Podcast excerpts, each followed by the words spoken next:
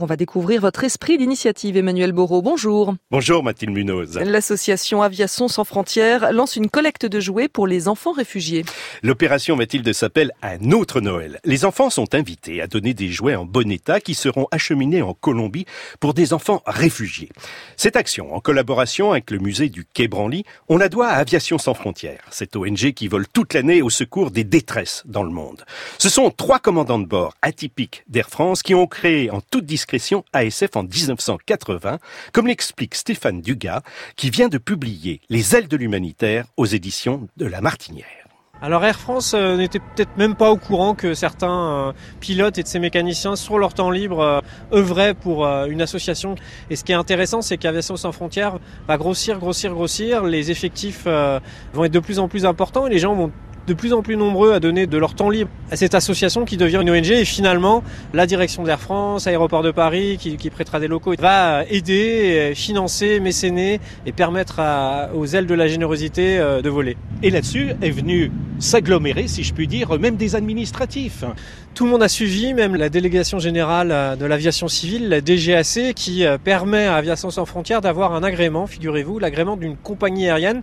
Donc l'association Aviation sans frontières, l'ONG, est la seule association au monde à avoir un, un, certificat de vol pour ces deux avions, des Cessna Caravan, qui pour le moment sont stationnés en République démocratique du Congo et en Centrafrique. Et donc vous voyez que même euh, toutes les administrations, toutes les directions sont concernées euh, par Aviation sans frontières. Et cette association fonctionne sur la base du bénévolat. Et oui, ils sont 800 à se relayer 365 jours par an. Leurs missions vont du transport du médicament au départ de grands aéroports jusqu'à parfois des petits dispensaires de brousse. Ils font aussi du convoyage de réfugiés d'un pays à l'autre ou d'enfants venus se faire opérer du cœur en France. Stéphane s'est ainsi vu confier à Paris deux enfants à ramener au Burundi. J'ai accompagné Don de Dieu, 16 mois, qui s'était fait opérer 6 à 7 fois en France et qui revenait en meilleure forme pour voir ses parents qu'il n'avait pas vus depuis 6 mois. Et pareil avec Préjudice qui avait 7 ans. Et donc j'ai complètement été mis dans le bain euh, dès l'aéroport où j'avais la charge de ces enfants et la charge de les remettre euh, quelques 12 euh, heures ou 20 heures plus tard à leurs parents alors le voyage s'est passé comment? Vous êtes retrouvé les réflexes de papa? Je me suis retrouvé euh, pour accompagner Don de Dieu 16 mois à refaire des couches, ce que je n'avais plus fait depuis, euh, depuis 8 ans. J'ai découvert l'incroyable générosité, le dévouement du personnel d'Air France. Par contre, ça a été beaucoup plus compliqué entre Nairobi et Bujumbura via Kigali euh, au Rwanda, puisque là j'étais sur euh, Kenyan Airlines.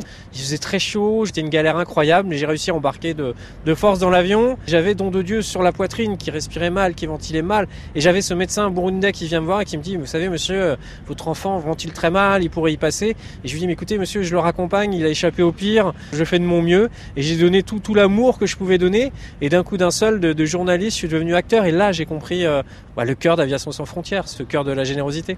La collecte de jouets pour les enfants réfugiés en Colombie a lieu le 26 décembre au musée du Quai Branly. Ces enfants ayant été témoins de violences, préféraient Mathilde les jouets de construction, les peluches, des poupées et autres ballons. Il est demandé de laisser de côté les jouets de guerre. Oui, c'est mieux. Merci beaucoup Emmanuel Moreau, l'esprit d'initiative. Votre chronique est à réécouter et podcaster sur franceinter.fr.